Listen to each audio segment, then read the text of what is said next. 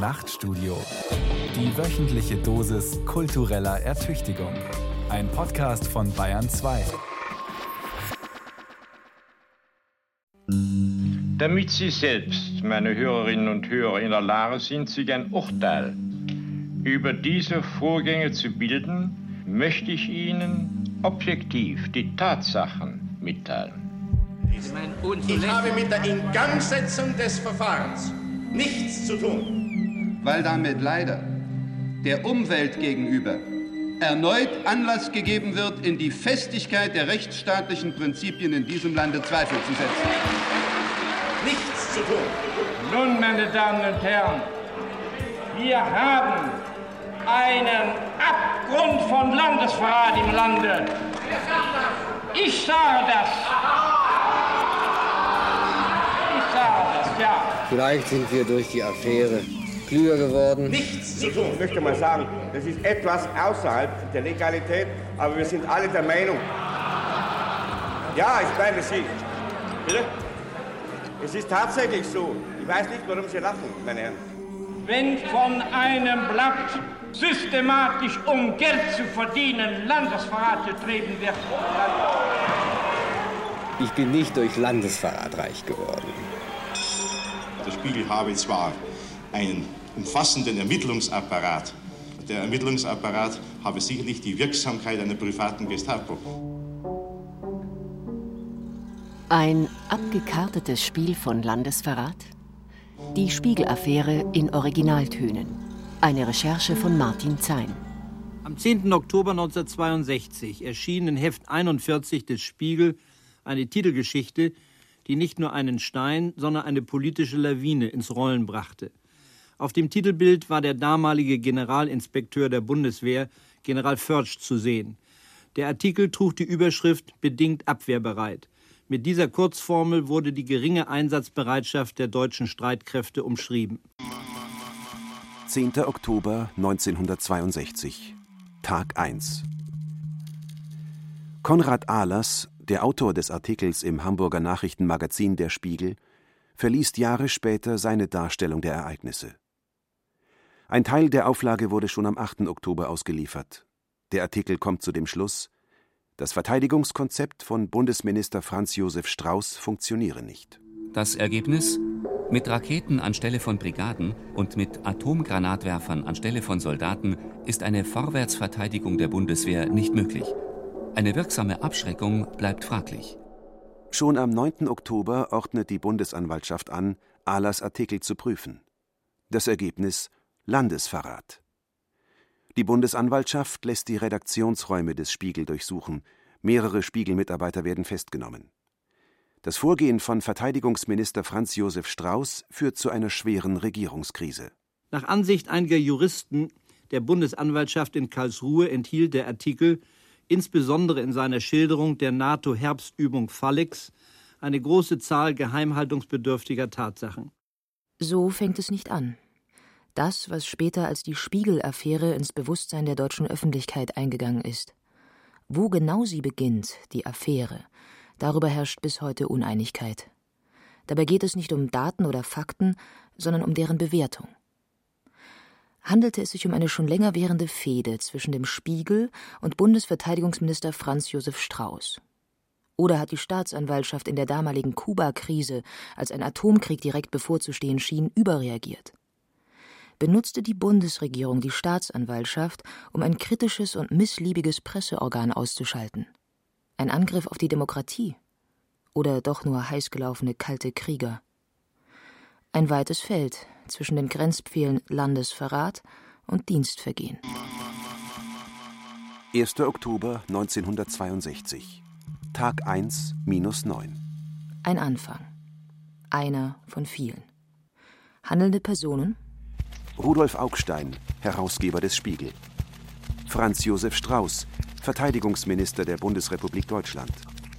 Konrad Adenauer, Bundeskanzler. In den Nebenrollen Autoren, Minister, Gutachter, Generäle, Staatsanwälte, Abgeordnete, ein Militärattaché, die Medien und das Volk. Handlungsorte Bonn, Hamburg, Madrid, Torremolinos. Ein Artikel, eine Besetzung, eine Regierungskrise. Ein Kräftemessen. Friedrich August von der Heide, Brigadegeneral der Reserve, Ordinarius für Völkerrecht und Staatsrecht an der Universität Würzburg, zeigt am 1. Oktober 1962 Rudolf Augstein wegen Landesverrats an. Außerdem einen mir namentlich unbekannten Informanten dieses Nachrichtenmagazins. Am 11. Oktober, nach Erscheinen des Artikels, ergänzt von der Heite seine Anzeige. Schon am 9. Oktober hatte Siegfried Buback von der Bundesanwaltschaft telefonisch ein Gutachten über den Spiegelartikel bedingt abwehrbereit beim Bundesverteidigungsministerium angefordert. Das Gutachten erstellt Dr. Heinrich Wunder. Er ist Jurist. 16. Oktober 1962. Tag 7. Franz Josef Strauß, Staatssekretär Volkmar Hopf und einige weitere Mitarbeiter des Verteidigungsministeriums lassen sich von Heinrich Wunder das Gutachten vortragen. Ich habe nach dem 16. Oktober, gerade als es offen war, welche weiteren Konsequenzen äh, sich ergeben, Herrn Hopf gebeten, dass er die weitere Behandlung dieser Angelegenheit übernehme. Zwar genau aus demselben Motiv heraus, das ich gestern geklärt habe, das ich gestern erklärt habe, um jeden Anschein zu vermeiden, dass ich durch ein persönliches Eingreifen irgendwie, sei es durch Bestellung des Gutachters, sei es durch Einflussnahme auf den Inhalt des Gutachtens, den Eindruck erwecke, als ob ich den Gang der Dinge zu steuern versuche.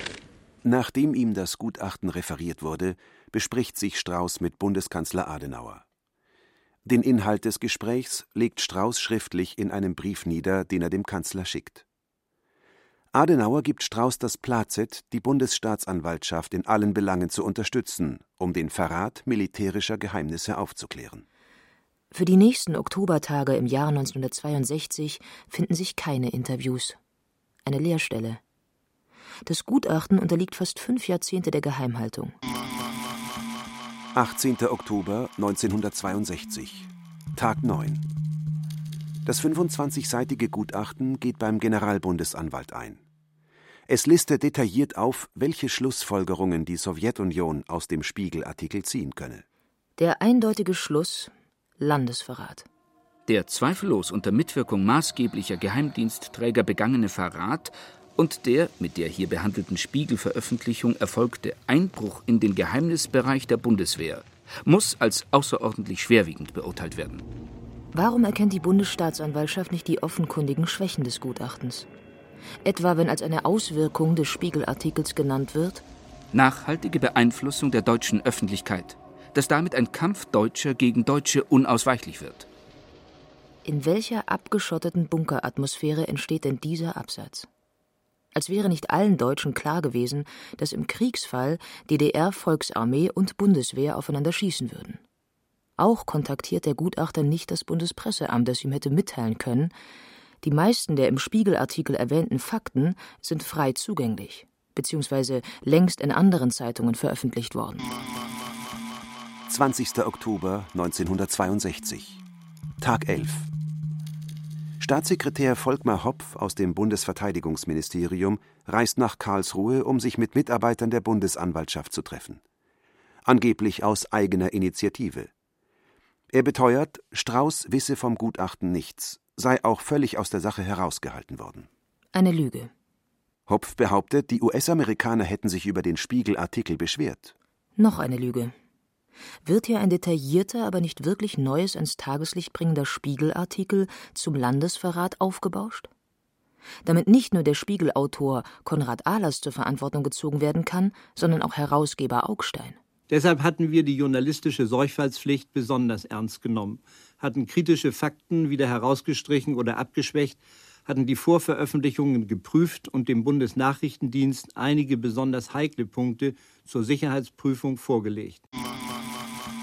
29. September 1962. Tag 1, minus 11. Konrad Ahlers hat sich vor der Veröffentlichung mit dem SPD-Wehrexperten und Hamburger Innensenator Helmut Schmidt getroffen. Der rät, den Text dem Bundesnachrichtendienst vorzulegen. Ahlers trifft sich daraufhin mit dem Agenten Adolf Wicht. Zwei Punkte kritisiert der BND, die Ahlers dann bei der Veröffentlichung im Spiegel weglässt. Wieso sieht das Verteidigungsministerium offenkundigen Geheimnisverrat im Spiegelartikel, der BND aber nicht? Ein bestelltes Gutachten? 24. Oktober 1962, Tag 15. Der Bundesjustizminister Hermann Stamberger erfährt, offenbar unbeabsichtigt, dass die Staatsanwaltschaft ein Gutachten angefordert habe. Alle Informationen über die Aktion gehen an seinen Staatssekretär, den CDU-Mann Walter Strauß, der sie aber nicht weiterreicht. Auch über die bevorstehende Durchsuchung der Redaktion des Nachrichtenmagazins Der Spiegel setzt er den FDP-Justizminister nicht in Kenntnis. Ein Versehen? Nein. Aus Geheimhaltungsgründen sei die Zahl der Beteiligten gering zu halten, heißt es beständig. Aber dürfen Adenauer und Strauß deswegen den zuständigen Minister ausschließen? Zweite Zusatzfrage des Herrn Abgeordneten Ritzel. Gerade aus Gründen der Fairness äh, erlaube ich mir, den Herrn Bundeskanzler als den nach der, dem Grundgesetz verantwortlichen Regierungschef zu fragen, ob ihm bekannt ist, wer dem Herrn Staatssekretär Strauß die Weisung erteilt hat, seinem Minister trotz seiner Anwesenheit im Haus keine Information weiterzuleiten. Keine Antwort. Andere bekommen Antworten. Der FDP-Vorsitzende Erich Mende erinnert sich an ein Gespräch mit Bundeskanzler Adenauer, in dem ihm der wirkliche Grund mitgeteilt wurde. Der Bundeskanzler hat mir in einem Vier-Augen-Gespräch erklärt, dass es eine Akte Stamberger beim Spiegel gäbe aus der hervorginge, dass Stamberger während seiner Militärzeit in ein Militärstrafverfahren verwickelt worden sei und bestraft worden sei. Er sei daher möglicherweise durch den Spiegel unter Druck zu setzen, ja wenn nicht sogar erpressbar geworden. Und daher habe man zwar den Staatssekretär im Justizministerium eingeschaltet, aber den Minister selbst ausschalten müssen, um die Geheimhaltung der gesamten Aktion zu gewährleisten, denn Stamberger sei nicht frei gewesen. Spiegelchef Rudolf Augstein, später auf diese ominöse Akte angesprochen. Ich bin der Sache nachgegangen. Wir hatten gar keine Akte und wir wären auch gar nicht auf die Idee gekommen, sowas zu machen. Verschwörungstheoretiker, und dazu wird jeder, der sich mit der Spiegel-Affäre beschäftigt, Verschwörungstheoretiker also werden einwenden, ja, das wird er auch gerade laut herausposaunen. Manfred Stamberger, der Bruder des Justizministers, wird 25 Jahre später erklären, sein Bruder habe zwei Wochen Arrest absitzen müssen, da er die Verpflegungsstärke seiner Einheit zu hoch angegeben habe. Bis zum Kriegsende habe sein Bruder als Offizier gedient. Warum hat Adenauer Minister Stamberger als erpressbar dargestellt? Und warum ist es nur jetzt ein Problem? Verfügt Adenauer über Geheimdiensthinweise, die, wie so oft, falsch sind? Oder ist das alles nur ein taktischer Zug? Freitag, 26. Oktober 1962, kurz nach 21 Uhr. Tag 17. Oder Tag 1. Wie auch immer. Sechs Beamte der Sicherungsgruppe Bonn, eine Fahndungseinheit des Bundeskriminalamts, besetzen die Hamburger Räume des Spiegel. Dort arbeiten etwa 20 Mitarbeiter an der Schlussredaktion. Manche Autoren sprechen von acht Beamten der Sicherungsgruppe, andere von 40 Polizisten. Stand jemand am Eingang und zählte? Über die Vorbereitung der Aktion durch die Bundesanwaltschaft wird bald schon gespottet. Mit sechs Beamten ließen sich 115 Räume auf fünf Etagen nicht kontrollieren. Die Größe des Verlagshauses ist ja wirklich kein Staatsgeheimnis. Als Verstärkung treffen erst drei Überfallkommandos und dann 20 Kripo-Beamte ein, Außerdem Siegfried Buback, der erste Staatsanwalt der Bundesanwaltschaft Karlsruhe. Alle Mitarbeiter haben das Pressehaus zu verlassen. Das Bonner Büro des Spiegel wird durchsucht, ebenso die Privathäuser von Rudolf Augstein und den Redakteuren Klaus Jacobi, Johannes Engel, Konrad Ahlers und Hans Schmelz. Augstein stellt sich in Hamburg, Ahlers nach seiner Rückkehr aus einem Spanienurlaub, wo er bereits verhaftet und wieder freigelassen worden war. Sie kommen in Untersuchungshaft, ebenso weitere Spiegelredakteure, später auch der Bruder des Spiegelchefs, der Rechtsanwalt Josef Augstein. Alles erinnert sich später an die Haftbedingungen. Er macht daraus eine Räuberpistole. Dumme Polizisten gegen pfiffige Spiegelredakteure. Wir wurden als Angehörige einer gut ausgebildeten Spionageorganisation behandelt. Damit wir untereinander keinen Kontakt halten konnten, wurden wir auf verschiedene Gefängnisse verteilt. Das Radio, welches mir ein freundlicher Vollzugsbeamter in Hamburg-Ahrensburg überlassen hatte, wurde konfisziert, weil man mir zutraute, ich könnte es zu einem Sender umbauen. Aus den Zeitungen entfernte man alle das Spiegelverfahren betreffenden Stellen. Wenn meine Frau mich einmal in der Woche besuchte, saß der Ermittlungsrichter des Bundesgerichtshofes dabei. Ungeniert mischte er sich in die Unterhaltung ein. Als wir einmal von Adenauer sprachen, wies er uns zurecht und sagte, in seinem Beisein müssten wir von dem Herrn Bundeskanzler sprechen. Der Kuchen, den ich zum Geburtstag von meiner Familie erhielt, wurde zerlegt, um festzustellen, ob eine Pfeile für einen Ausbruchsversuch darin enthalten war. Nacht vom 26. auf den 27. Oktober 1962. Strauß kommt ins Bonner Verteidigungsministerium, um ständig auf dem neuesten Stand der Aktion zu sein. Einmal wird er persönlich eingreifen. Zehn Tage später fordert der Bundestag mehr als die bislang nebulösen Erklärungen diverser Regierungsmitglieder. In einer tumultartigen und teilweise hochemotionalen Fragestunde versuchen die Parlamentarier herauszubekommen, was wirklich geschehen ist.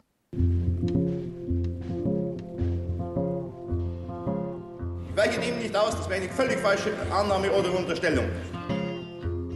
Ist Ihnen etwas davon bekannt? Warum haben die verantwortlichen Ministerien. Wer hat auf wessen Weisung? Wer hat die Weisung an Herrn Oster gegeben? Hätte das Verteidigungsministerium übrigens in einem Zeitpunkt, in dem ich noch fast eine Woche in Urlaub war, Anzeige erstattet, hätte es geheißen Racheakt. Hat nun der Militärattaché Oster sich an die spanischen Polizeibehörden gewandt? Ich habe mit der Ingangsetzung des Verfahrens nichts zu tun. Glauben Sie, dass Sie die Behauptung aufrechterhalten können, die Sie in der Öffentlichkeit gemacht haben, dass Sie nämlich mit diesem ganzen Verfahren nichts, gar nichts zu tun hatten? Auf wessen Weisung? Wer hat. Warum haben. 7. November 1962. Tag 29. Fragestunde im Deutschen Bundestag. Herr Minister, darf aus Ihrer Antwort die Bestätigung dafür entnommen werden, dass bei dem ganzen Vorgang äh, die Grundsätze und die ausdrücklichen Regelungen und Statuten des internationalen Rechtshilfeverkehrs verletzt worden sind, und zwar verletzt worden sind mit dem Ergebnis, dass mindestens nun bei, spanischer, bei spanischen Stellen eine Täuschung bewirkt worden ist, und zwar eine Täuschung so, als wenn Interpol tätig geworden wäre. Der SPD-Abgeordnete Karl Wittrock legt den Finger in die Wunde. Ein internationaler Haftbefehl gegen Spiegelredakteur Alas, der im spanischen Torremolinos bei Malaga verhaftet wurde, hatte nicht vorgelegen. Deshalb wurde Interpol nicht verständigt. Den spanischen Behörden gaukelte man vor, es gebe diesen Haftbefehl, er werde so bald wie möglich übermittelt. Ein Verstoß gegen internationales Recht. Die Frankfurter Allgemeine Zeitung kommentiert den Vorgang harsch.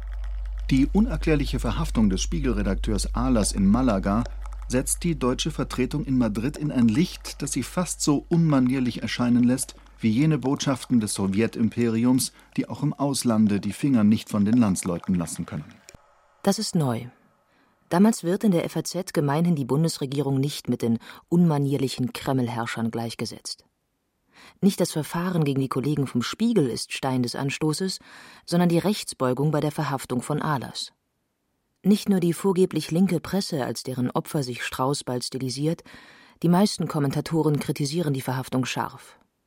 Nicht der Spiegel ist also der St. Georg, der einsam gegen den bayerischen Lindwurm Strauß kämpft und zu dem er sich schon im Vorfeld der Affäre stilisiert hat. Ein Großteil der deutschen Presse verhindert, dass diese Affäre unter den Teppich gekehrt wird. Meine Damen und Herren, wir haben keinen Lautsprecher, also müssen ruhig sein. Ich begrüße Sie zur ersten Betriebsversammlung in der 15-jährigen Geschichte des Spiegel Verlags. 29. Oktober 1962, Tag 20. Betriebsversammlung in der Spiegelkantine. Fernsehen und Radio zeichnen auf. Die Redaktionsräume sind teilweise versiegelt. Der Zugang zum Pressehaus ist erschwert. Die Polizei kontrolliert, wer ein- und ausgeht. Die Spiegelmitarbeiter berichten vor laufenden Kameras vom Polizeieinsatz.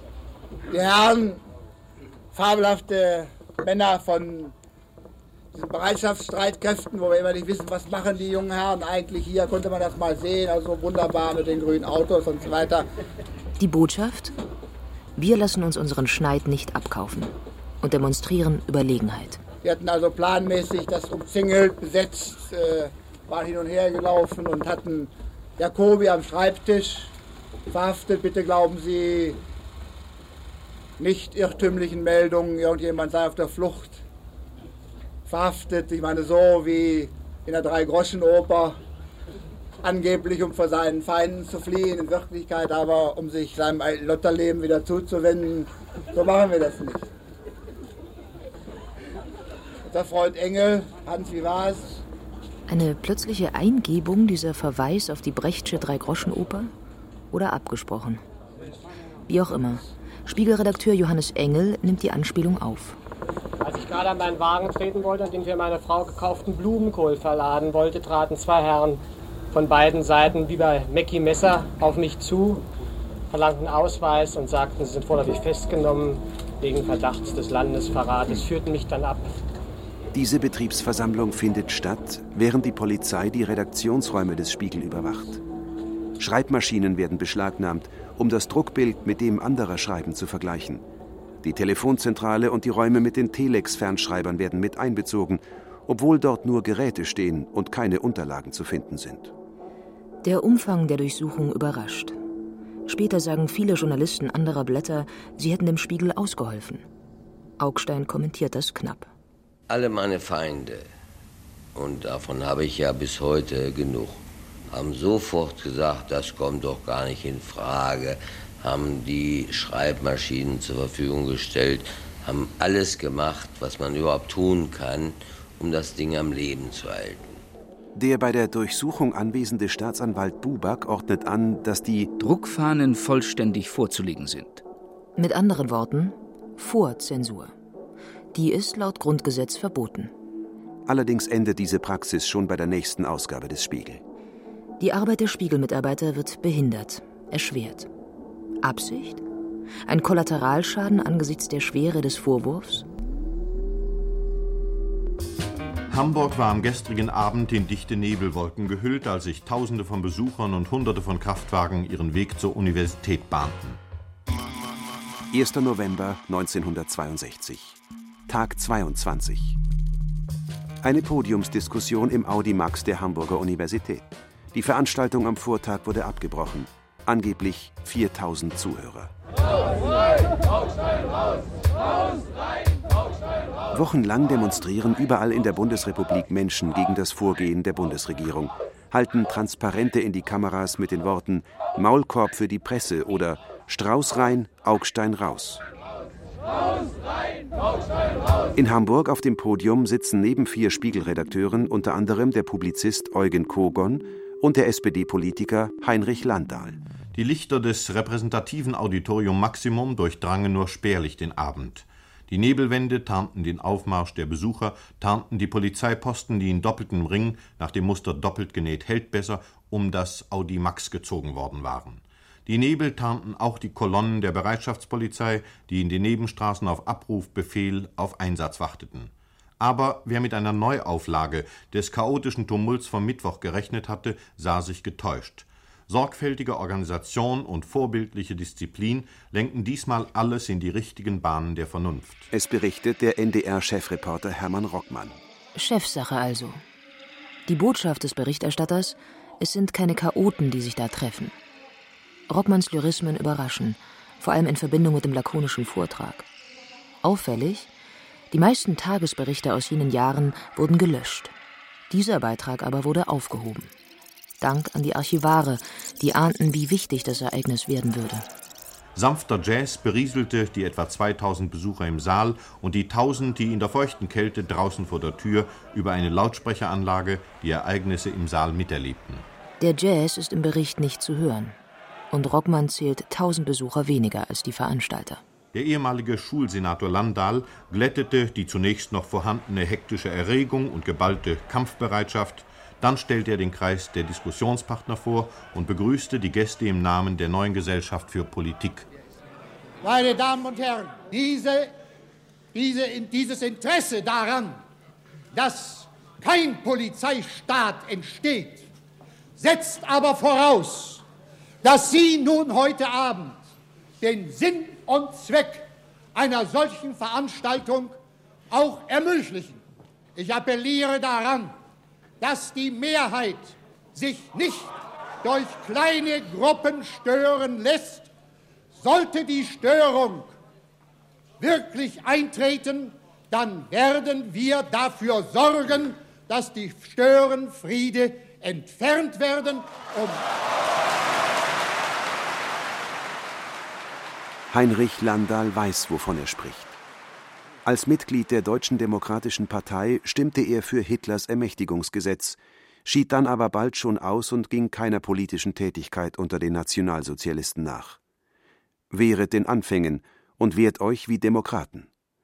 Eine Botschaft, die unter der zumeist jungen Zuhörerschaft gut ankommt. Überhaupt das Publikum, ein bemerkenswert erfreuliches Zeichen unserer Zeit, vor allem junge Menschen, aber alles andere als Halbstarke, vergnügte junge Leute, denen aber kaum Oberflächlichkeit nachgesagt werden kann, und ernsthafte junge Damen und Herren, deren politische Toleranz, deren fundierte Meinung und deren demokratische Reife manchen älteren Zeitgenossen beschämen könnten. In der bleiernen Zeit der Kanzlerdemokratie zeigt sich, die Deutschen sind keine obrigkeitsgläubigen und willfährigen Untertanen mehr. Sie sind mündige Bürger, die sich gegen eine Regierung wehren, die die Gesetze missachtet. Der Obrigkeitsstaat eines Adenauer funktioniert nicht mehr. Professor Kogon fasste das Ergebnis der temperamentvollen Tischrunde in Hamburg zusammen. Sie sind der Auffassung, äh, dass es richtig ist, äh, die dafür in Frage kommende Stelle, wahrscheinlich also doch den Bundestag, äh, zu bitten, eine Untersuchung über die Gesetzlichkeit der bis jetzt getroffenen Maßnahmen einzuleiten, und zwar schnell das Bundesjustizministerium legt später in Abstimmung mit allen involvierten Ministerien den sogenannten Spiegelbericht vor. Die SPD einen eigenen. Der Spiegel selbst recherchiert fortlaufend bis heute. Dass wir dabei erfahren, wer insbesondere den Befehl nach Madrid gegeben hat oder die Weisung oder die Bitte nach dort ausgesprochen hat. An diesem Punkt wird sich später das Schicksal von Strauß entscheiden. Wenn ich da jetzt ergänzend noch sagen darf, äh, ist, äh, ein, ein, wie mir scheint, hat ein Teil äh, der, der Journalistik in unserer Bundesrepublik dann die Neigung der Selbstunterwerfung. Äh, nicht wahr? Äh, die Gefahr ist ja nicht gering. Die Bundesrepublik hat aus der Spiegel-Affäre gelernt. Selbstunterwerfung ist kein Problem mehr. Oder doch? Einen Skandal lässt sich heute wohl kein Journalist mehr durch die Lappen gehen. Aber im Alltagsgeschäft gibt es sehr wohl weiterhin Einflussnahme. Viele Politiker sind klüger geworden im Umgang mit den Medien. Das Anfüttern mit Informationen oder die Einladung zum Exklusivinterview schafft Verbindlichkeit. Unbotmäßige Berichterstattung wird oft mit dem Entzug dieser Privilegien bezahlt. Die Spiegel-Affäre hätte keine werden müssen. Es gibt einen umstrittenen Artikel. Die Bundesanwaltschaft prüft den Sachverhalt und bestellt ein Gutachten. Das fällt so aus, dass Anklage wegen Landesverrats erhoben wird. Alle Anklagepunkte werden später fallen gelassen. Rudolf Augstein wird nach 103 Tagen Untersuchungshaft freigelassen, Konrad Ahlers nach 55 Tagen. Keiner der Angeklagten schuldig gesprochen. Zur Affäre wird der Vorgang dadurch, dass drei Fragen offen bleiben. Erstens. Warum wurde der Justizminister nicht eingeschaltet, in dessen Zuständigkeit die Untersuchung fiel? Zweitens. Wer hat veranlasst, dass die spanische Guardia Civil Spiegelautor Konrad Ahlers festnehmen soll, ohne dass ein internationaler Haftbefehl vorlag? Drittens. Warum der Umfang der Untersuchung? Wieso reichte es nicht, Ahlers festzunehmen, zu verhören, sein Haus und sein Büro zu untersuchen? Die Stimmung ist aufgeheizt. Die deutsche Öffentlichkeit fühlt sich hintergangen. Die junge Demokratie scheint bedroht. Der Publizist Sebastian Hafner mahnt im ARD-Fernsehmagazin Panorama.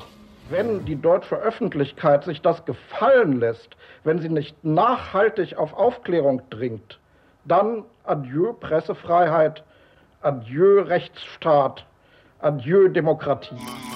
5. April 1961. Die Spiegel-Affäre hat eine Vorgeschichte.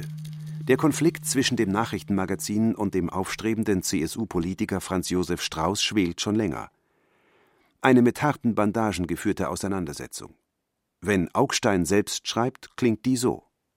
Ob die CDU oder die SPD künftig Wahlen gewinnen wird, ist nicht mehr so von Belang.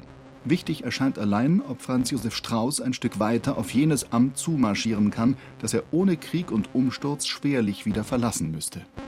Nicht nur in diesem 15-seitigen Artikel erklärt Augstein den CSU-Politiker zum Diktator in Spe. Und seinen Spiegel stellt er als heldenhaften Rufer in der BRD-Pressewüste dar. Dieser Artikel ist eine krude Mischung aus Bericht, Kommentar und Polemik. Nicht gerade ein Musterbeispiel für sauberen Journalismus. Doch es ist nicht Strauß allein, der auf das Hamburger Magazin schlecht zu sprechen ist. In seinem Stab finden sich Mitarbeiter, denen das Messer aufgeht beim Stichwort Spiegel. Ich kenne die Vergangenheit derer, die an diesem Gutachten gearbeitet haben, nicht und habe mich nie darum gekümmert. In dem Augenblick, wo jemand als Beamter oder Offizier zugelassen ist, höre ich auf, in seiner Vergangenheit zu forschen und eine zweite und dritte Entnazifizierung zu betreiben. 1958 hatte Strauß sich den strammen Antikommunisten Eberhard Taubert ins Verteidigungsministerium geholt. Drei Jahre zuvor hatte der Spiegel die braunen Flecken in Tauberts Biografie aufgedeckt. Er war ein hoher Funktionär im Reichsministerium für Volksaufklärung und Propaganda gewesen. Er schrieb das Drehbuch zu dem antisemitischen Hetzfilm Der ewige Jude. Er war an mehreren Todesurteilen des Volksgerichtshofs beteiligt. In seinem Tagebuch lobte Goebbels Taubert als sympathischen Fanatiker. Mehr Nazi geht kaum. Strauß schuf für ihn das Referat Psychologische Kriegsführung. Wie passend. 7. November 1962, Tag 29. Konrad Adenauer in der Fragestunde im Deutschen Bundestag.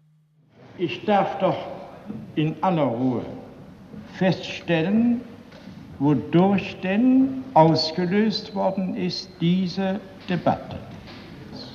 Nun ist kein Minister dabei beteiligt, dabei, mit Ausnahme, mit meine, meine Damen und Herren, und ich sage, wollen wir uns nicht gegenseitig ertragen, es wird so viel leichter dadurch. Und, meine Herren, es war kein Staatssekretär bei der Haussuchung und bei der Beschlagnahme beteiligt.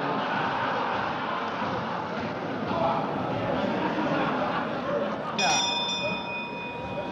Meine Herren, ich kann das nur feststellen. Es war dabei beteiligt das Bundeskriminalamt. Der Tonfall Adenauers im Bundestag lässt eine Schulklasse als Gegenüber vermuten, die nicht ruhig sitzen bleibt, wenn der Herr Lehrer spricht. Bund, der Bundesanwalt hat gestern in der Pressekonferenz erklärt, dass ein aktiver oberster Bundeswehr schon am 18 benachrichtigt hätte Augstein und die Redaktion, dass ein Verfahren wegen Landesverrats gegen sie eingeleitet sei. Und meine Damen und Herren, ich glaube nicht, dass nun die so benachrichtigten und gewarnten dann nun ihre ganzen Papiere da haben liegen lassen. Das glaube ich nicht, meine Damen. Dieser Vorwurf, den Spiegel vor der Durchsuchung gewarnt zu haben, richtet sich gegen den BND-Mann Adolf Wicht, den Konrad Ahlers zur Prüfung seines Artikels bedingt abwehrbereit getroffen hatte. Dessen Chef Reinhard Gehlen wird sich vor ihn stellen, die eingeleitete gerichtliche Untersuchung eingestellt. Das glaube ich nicht, meine Damen und Herren. Adenauer geht an dieser Stelle mit der Stimme nach unten, suggeriert, es mit einem klugen Gegner zu tun zu haben, bleibt aber leise und gelassen, um anzudeuten, dass er diesem Gegner trotzdem überlegen ist. Und deswegen hat eben der Bundesanwalt gesagt, dauert diese Untersuchung so lange und muss so sorgfältig geführt werden, damit wir nur die Wahrheit ermitteln. Tatsächlich kommt die Wahrheit nach und nach ans Licht, wozu allerdings dieser Auftritt Adenauers nichts beiträgt. Der weiß von Anfang an, dass sein Verteidigungsminister Strauß die Sache vorangetrieben hat.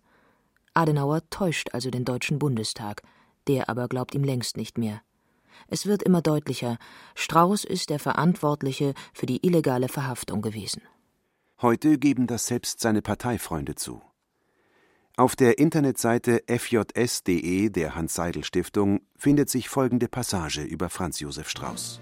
Im Rahmen einer Fragestunde des Deutschen Bundestages am 9. November 1962 musste Franz Josef Strauß schließlich seine zögerliche Haltung bei der Aufklärung der Vorgänge aufgeben und eine Beteiligung bei der Verhaftung von Konrad Ahlers in Spanien einräumen.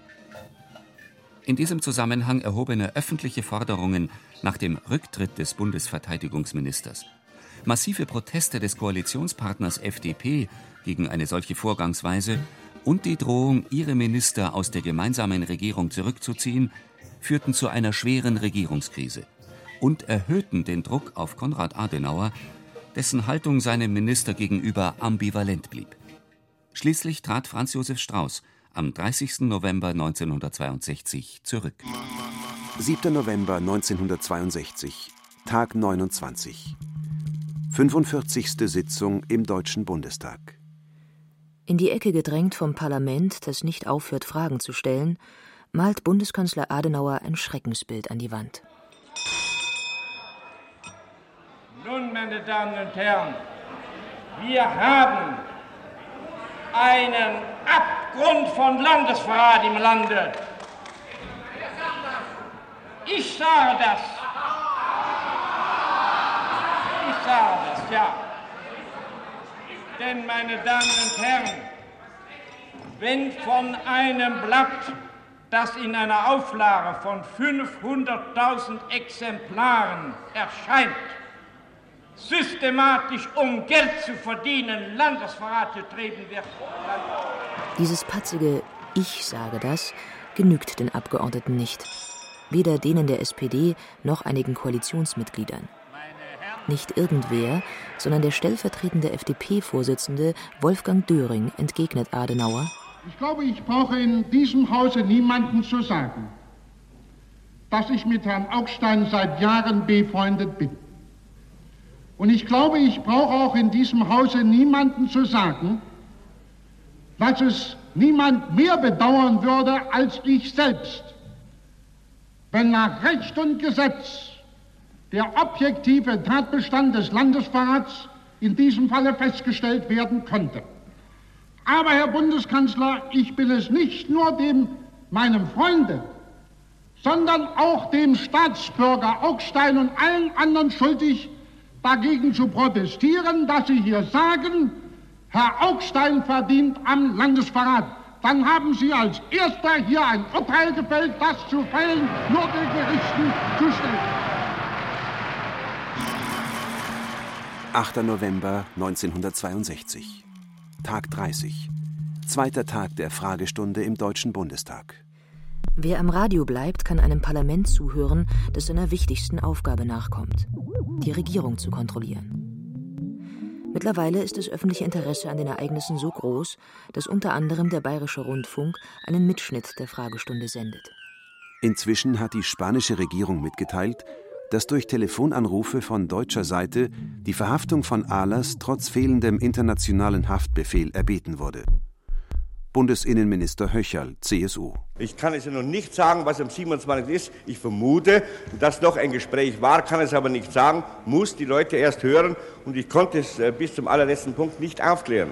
Jetzt hätte Franz Josef Strauß aufstehen können und sagen: Ich glaube, Herr Minister Höcherl, ich kann die Sache aufklären. Tat er aber nicht. Der SPD-Abgeordnete Fritz Erler fragt nach. Ist Ihnen etwas davon bekannt, oder haben Sie eine Vermutung, dass der Militärattaché Oster äh, diese Festnahme vielleicht veranlasst haben könnte? Höcherl überlässt die Antwort Strauß. Bei dem erfolglosen Versuch der Festnahme des Herrn Ahlers in seiner Hamburger Wohnung habe sich ergeben, dass Herr Ahlers sich in Spanien oder Tanga aufhalte. Der deutsche Militärattaché in Madrid sei über diese Reise unterrichtet. Daraufhin wurde dem Militärattaché erklärt, dass gegen Ahlers ein höchstrichterlicher Haftbefehl wegen des dringenden Verdachts eines landesverräterischen Verbrechens vorliege. Der Haftbefehl sei mit Flucht- und Verdunkelungsgefahr begründet. Der Attaché wurde in der bei Behörden üblichen Weise angewiesen, diese Tatsache den spanischen Behörden mitzuteilen. Diese seien außerdem bereits auf dem polizeilichen Wege von dem vorliegenden Haftbefehl unterrichtet. Statt auf die Frage zu antworten, flüchtet sich Strauß in Verfahrensfragen. Tatsächlich hat er am 27. Oktober 1962 gegen 1.25 Uhr selbst mit dem Militärattaché gesprochen und ihm dienstlich befohlen, sofort zu handeln. Ob der Parteifreund Höcher zu diesem Zeitpunkt schon weiß, dass es Strauß selbst war, der den Militärattaché, sein Name ist Achim Oster, angerufen hat, ist wahrscheinlich. Höcher liefert dann den Höhepunkt dieser Fragestunde. Der Bundesinnenminister versucht, mit dem Nacherzählen eines ähnlich gelagerten Falls Strauß zu entlasten. Dabei rutscht ihm eine legendäre Formulierung heraus offenbar ist auch hier so verfahren worden. Das ist, äh, äh, ich möchte mal sagen, das ist etwas außerhalb der Legalität, aber wir sind alle der Meinung. Ja, ich meine Sie. Bitte? Ja, Herr, Herr, Herr Wittrock. Herr Wittrock. Nein. Herr Wittrock. Es ist tatsächlich so. Ich weiß nicht, warum Sie lachen, meine Herren. 9. November 1962. Dritter und letzter Tag der Fragestunde. Dann frage ich, Herr Minister, ist es richtig, dass Sie die politische Verantwortung für die Gesamteinschaltung des Ministeriums hatten und dass Sie im Übrigen auch persönlich, ob zu Recht oder Unrecht, jedenfalls tatsächlich in dem Verfahren mitgewirkt haben. Es also nicht möglich ist zu sagen, dass Sie mit dem Verfahren nichts, gar nichts zu tun hatten. Herr Kollege Mommer, auch diese Fragestellung ist in dieser Form unzutreffend. Und zwar unzutreffend, weil sie eine Behauptung enthält, die unzutreffend ist. Ich habe mit der Ingangsetzung des Verfahrens und mit den Amtshandlungen des Verteidigungsministeriums bis zur Durchführung der staatsanwaltschaftlichen Maßnahmen, die in der Nacht bereits im Rundfunk mitgeteilt worden sind, bevor ich telefonisch verständigt worden bin, nichts zu tun. 5. Februar 1963. Spiegelbericht des Justizministeriums, in dem die Regierung ihre Sicht der Dinge darlegt. Staatssekretär Hopp verständigte in der Nacht vom 26. auf den 27. Oktober den Bundesminister der Verteidigung und bat ihn, den deutschen Militärattaché bei der Botschaft in Spanien anzurufen. Der Bundesminister der Verteidigung hielt es gleichfalls für geboten, dass er persönlich mit dem Militärattaché spreche. Der Bundesminister der Verteidigung rief bei der deutschen Botschaft an. Der Rhetoriker Strauß wird in der Fragestunde zum Nebelwerfer Strauß. Er hätte sagen können: Ja, ich habe zweimal mit Madrid gesprochen. Ja, ich habe selbst Einfluss auf das Verfahren genommen. Ja, ich habe gestern das Gegenteil behauptet. Stattdessen erzählt er dem Bundestag etwas von Kompetenzen. Strauß strauchelt, bald fällt er. 21. November 1962. Tag 43. Der Spiegel wehrt sich. Vielleicht tritt er auch nach. Schließlich ist Adenauer beschädigt und Strauß schwer angeschlagen. Auf dem Spiegel-Titelblatt Nummer 47 vom 21. November 1962 ist Friedrich August von der Heite abgebildet der Auslöser der Spiegel-Affäre. Mit Barett, Talar und einem Ritterkreuz. Eine Fotomontage. Der Ton des Artikels ist polemisch. Der Spiegel macht aus dieser Nebenfigur einen Jago. Einen Intriganten von Shakespeare'schen Ausmaß. Heite brandmarkte die Kritiker des Franz Josef Strauß als gesinnungslose Publizisten und den Spiegel als landesverräterisches Organ. Nachdem ihm ein Hamburger Gericht die weitere Verbreitung seiner Erkenntnisse verboten hatte, zeigte der Fallschirmjäger, dessen Beförderung noch immer im Präsidialamt schlummerte, den Spiegel bei der Bundesanwaltschaft an. Vorwurf Landesverrat und landesverräterische Fälschung. Am 23. Oktober wurden in Karlsruhe die Haft- und Hausdurchsuchungsbefehle gegen die Spiegelredakteure unterzeichnet. Einen Tag zuvor, am 22. Oktober, durfte der Oberst der Reserve von der Heite seine Ernennungsurkunde in Empfang nehmen. Der Spiegel unterstellt einen zeitlichen Bezug. Allerdings ist die Ernennung von der Heites schon im Juni verkündet worden, vier Monate vor der Anzeige gegen den Spiegel. Was aber der Spiegel in dem Artikel vom 21. November 1962 nur am Rande erwähnt, ist die lange Bekanntschaft von der Heites mit Franz Josef Strauß. 1959 gründen beide die Organisation Rettet die Freiheit. Neben anderen staatlichen Zuwendungen wurde der Verein auch aus dem Fonds des Verteidigungsministeriums für psychologische Kampfführung gefördert. Als Rettet die Freiheit kaum 15 Monate nach Gründung in erhebliche Finanzprobleme geriet, machte der Spiegel das publik und kommentierte es suffisant. Was nichts anderes heißt, auch der Konflikt zwischen dem Spiegel und von der Heite schwelt schon länger. Seine Anfänge liegen vor der Spiegel-Affäre. In den uns vorliegenden Anzeigen legt von der Heite detailliert dar, wo und wann der Spiegel Geheimnisverrat begangen haben soll. Aber der Würzburger Staatsrechtler ist nur ein Offizier der Reserve. Woher weiß er so genau, was geheim ist? Oder klingt in Heites Anzeige gegen den Spiegel seine Weimarer Militärzeit nach, als jegliche Nennung militärischer Daten ein Geheimnisverrat war? Wie auch immer, von der Heites Anzeigen geben der Bundesstaatsanwaltschaft nur den Anlass zu ermitteln. Für den weiteren Verlauf der Spiegel-Affäre spielen sie keine Rolle. Doch auch innerhalb der Bundeswehr regt sich Widerstand gegen Verteidigungsminister Strauß. Dessen Vorhaben, die Bundeswehr mit Abschussvorrichtungen für taktische Atomwaffen auszurüsten, birgt Konfliktstoff. Ein Oberst sucht den Kontakt zum Spiegel, um die, seiner Ansicht nach, bedrohliche Entwicklung abzuwenden, die im Kriegsfall Deutschland zu einem atomar verseuchten Schlachtfeld werden ließe. Sein Name Alfred Martin. Ein Moralist, der den Spiegel kontaktiert, um Einfluss nehmen zu können. Ein Whistleblower, lange vor Watergate und Wikileaks. Im Zuge der Spiegelermittlungen kommt Alfred Martin für 31 Tage in Untersuchungshaft. Drei Jahre wird gegen ihn ermittelt, dann wird das Verfahren aus Mangel an Beweisen eingestellt. Über den weiteren Lebensweg des Whistleblowers gibt es kaum Angaben. Offenbar schied er 1969 aus dem Militärdienst aus. 19. November 1962, Tag 41. Der FDP-Vorsitzende Erich Mende tritt vor die Presse und verkündet den Rücktritt aller FDP-Minister aus dem Kabinett. Die Vertrauensgrundlage zwischen der Freien Demokratischen Partei und dem bisherigen Bundesverteidigungsminister Franz Josef Strauß ist nach den Ereignissen der letzten Wochen und Monate nicht mehr gegeben.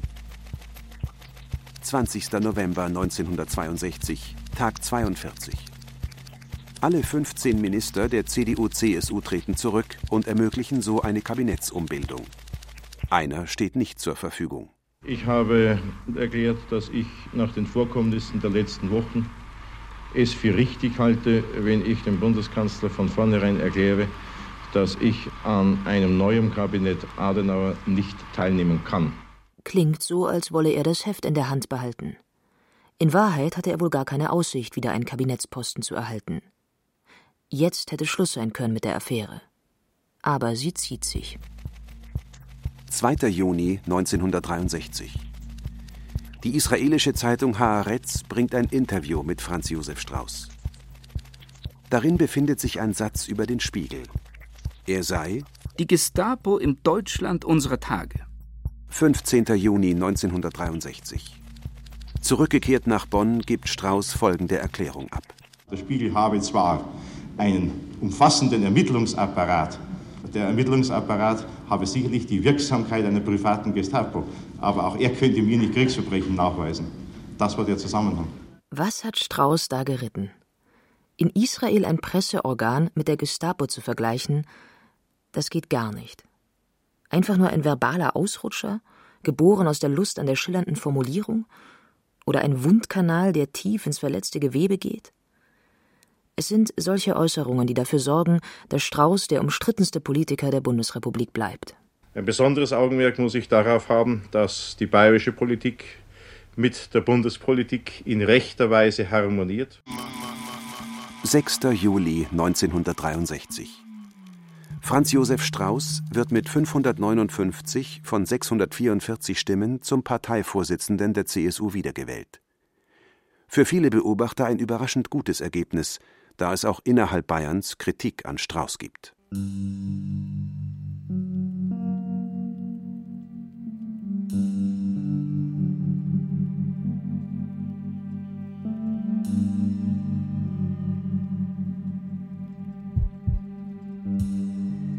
Überraschenderweise kennt die Spiegel-Affäre fast nur Gewinner.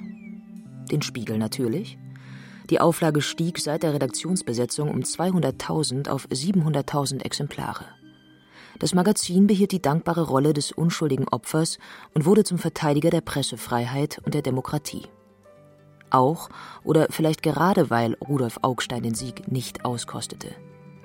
Der Autor des Artikels Bedingt abwehrbereit, Konrad Ahlers, wurde 1966 stellvertretender Leiter des Bundespresseamts unter CDU-Bundeskanzler Kurt Georg Kiesinger. Die FDP war die Partei, die Rückgrat bewiesen und Strauß aus dem Kabinett gedrängt hatte. Die aber vielleicht auch nur Strauß als Hebel benutzte, um endlich den ungeliebten Adenauer aus dem Kanzleramt zu bekommen. FDP-Chef Mende forderte schon im Sommer 63 wieder über eine Rückkehr von Strauß ins Kabinett nachzudenken. Staatsanwalt Siegfried Buback, der zuständige Ermittler, wurde 1963 zum Oberstaatsanwalt befördert. August Friedrich von der Heide glaubte auch weiterhin mit seiner Anzeige dem deutschen Volke genützt zu haben. Von 1966 an zog er für die CSU in den Bayerischen Landtag ein. Und selbst die Karriere von Strauß bekam höchstens einen Dämpfer. Seine Partei stand zu ihm. Schon im Januar 1963 wurde Strauß Vorsitzender der CSU-Landesgruppe im Deutschen Bundestag. Unter Bundeskanzler Kiesinger war Strauß ab 1966 Bundesminister der Finanzen. Nur vier Jahre hat es also gedauert, bis er wieder ins Bundeskabinett zurückkehrte. Adenauer aber, der scheinbare Gewinner der Affäre, musste gehen. Ein knappes Jahr später, am 15. Oktober 1963, trat er zurück. Ich bin ohne Auflagen entlassen worden, weil die Haftgründe fortgefallen sind. 7. Februar 1963. Tag 119. Rudolf Augstein wird nach 103 Tagen aus der Untersuchungshaft entlassen. 3. Mai 1965. Ein Jahr und sieben Monate später. Juristischer Schlussstrich für Ahlers und Augstein. Der dritte Strafsenat des Bundesgerichtshofs lehnt die Eröffnung eines Hauptverfahrens gegen Konrad Ahlers und Rudolf Augstein ab. Wir haben einen Abgrund von Landesverrat im Lande. Kein Landesverrat nirgends. Einen Gewinner gab es noch. Die immer noch junge Bundesrepublik lernte, die Pressefreiheit zu verteidigen. Lernte, dass Aufklärung möglich ist, wenn Bundestag, Öffentlichkeit und die Medien sie einfordern. 1966. Der Spiegel hatte wegen der Beschlagnahme von Akten und des Durchsuchungsbefehls der Redaktionsräume gegen die Bundesrepublik geklagt. Im Namen des Volkes in dem Verfahren über die Verfassungsbeschwerde der Spiegelverlag Rudolf Augstein GmbH hat das Bundesverfassungsgericht aufgrund der mündlichen Verhandlung vom 25., 26. und 27. Januar 1966 durch Teilurteil für Recht erkannt. Die Verfassungsbeschwerde wird zurückgewiesen. Auch in allen früheren der vom Spiegel angestrengten Verfahren bekam das Magazin kein Recht zugesprochen. Das wundert dann doch. Und das folgende Statement noch mehr. Ich habe beschlossen, die ganze Politik 1969 an den Nagel zu hängen und dafür Herausgeber des Spiegel zu werden. Das WDR-Jugendmagazin Baff bat Franz Josef Strauß 1969, diesen Nonsenstext zu verlesen. Er stimmte zu, hat den Text aber, nach Aussage seines Sekretärs, leicht verändert. Ich werde ihn nicht unbedingt zu einer katholischen Kirchenzeitung umwandeln. Außerdem besteht eine Geheimabsprache zwischen Bundeskanzler Kiesinger und mir, dass Augstein Verteidigungsminister wird, wenn er vorher Herrn Schröder geholfen hat, Bundespräsident zu werden. Und dann werden Augstein und Ahlers merken, was eine Kampfpresse ist, wenn ich den Spiegel führe. Respekt. Ein Mann, der über sich selbst spotten kann. 6. November 1978. Franz Josef Strauß wird zum bayerischen Ministerpräsidenten gewählt. Ich danke denen, die mich gewählt haben. Ich bezeuge denen, die mich nach der Aufgabenteilung zwischen Regierungsmehrheit und Opposition nicht gewählt haben, ausdrücklich meinen persönlichen und politischen Respekt. Ein abgekartetes Spiel von Landesverrat? Ich sage das. Die Spiegelaffäre in Originaltönen. Eine Recherche von Martin Zein. Ich sage das, ja. Es sprachen Katja Bürkle, Peter Veit und viele andere. Technik Susanne Harasim. Es ist tatsächlich so. Ich weiß nicht, warum Sie lachen, meine Herren. Redaktion Barbara Schäfer. Keine Antwort. Keine Antwort. Keine Antwort.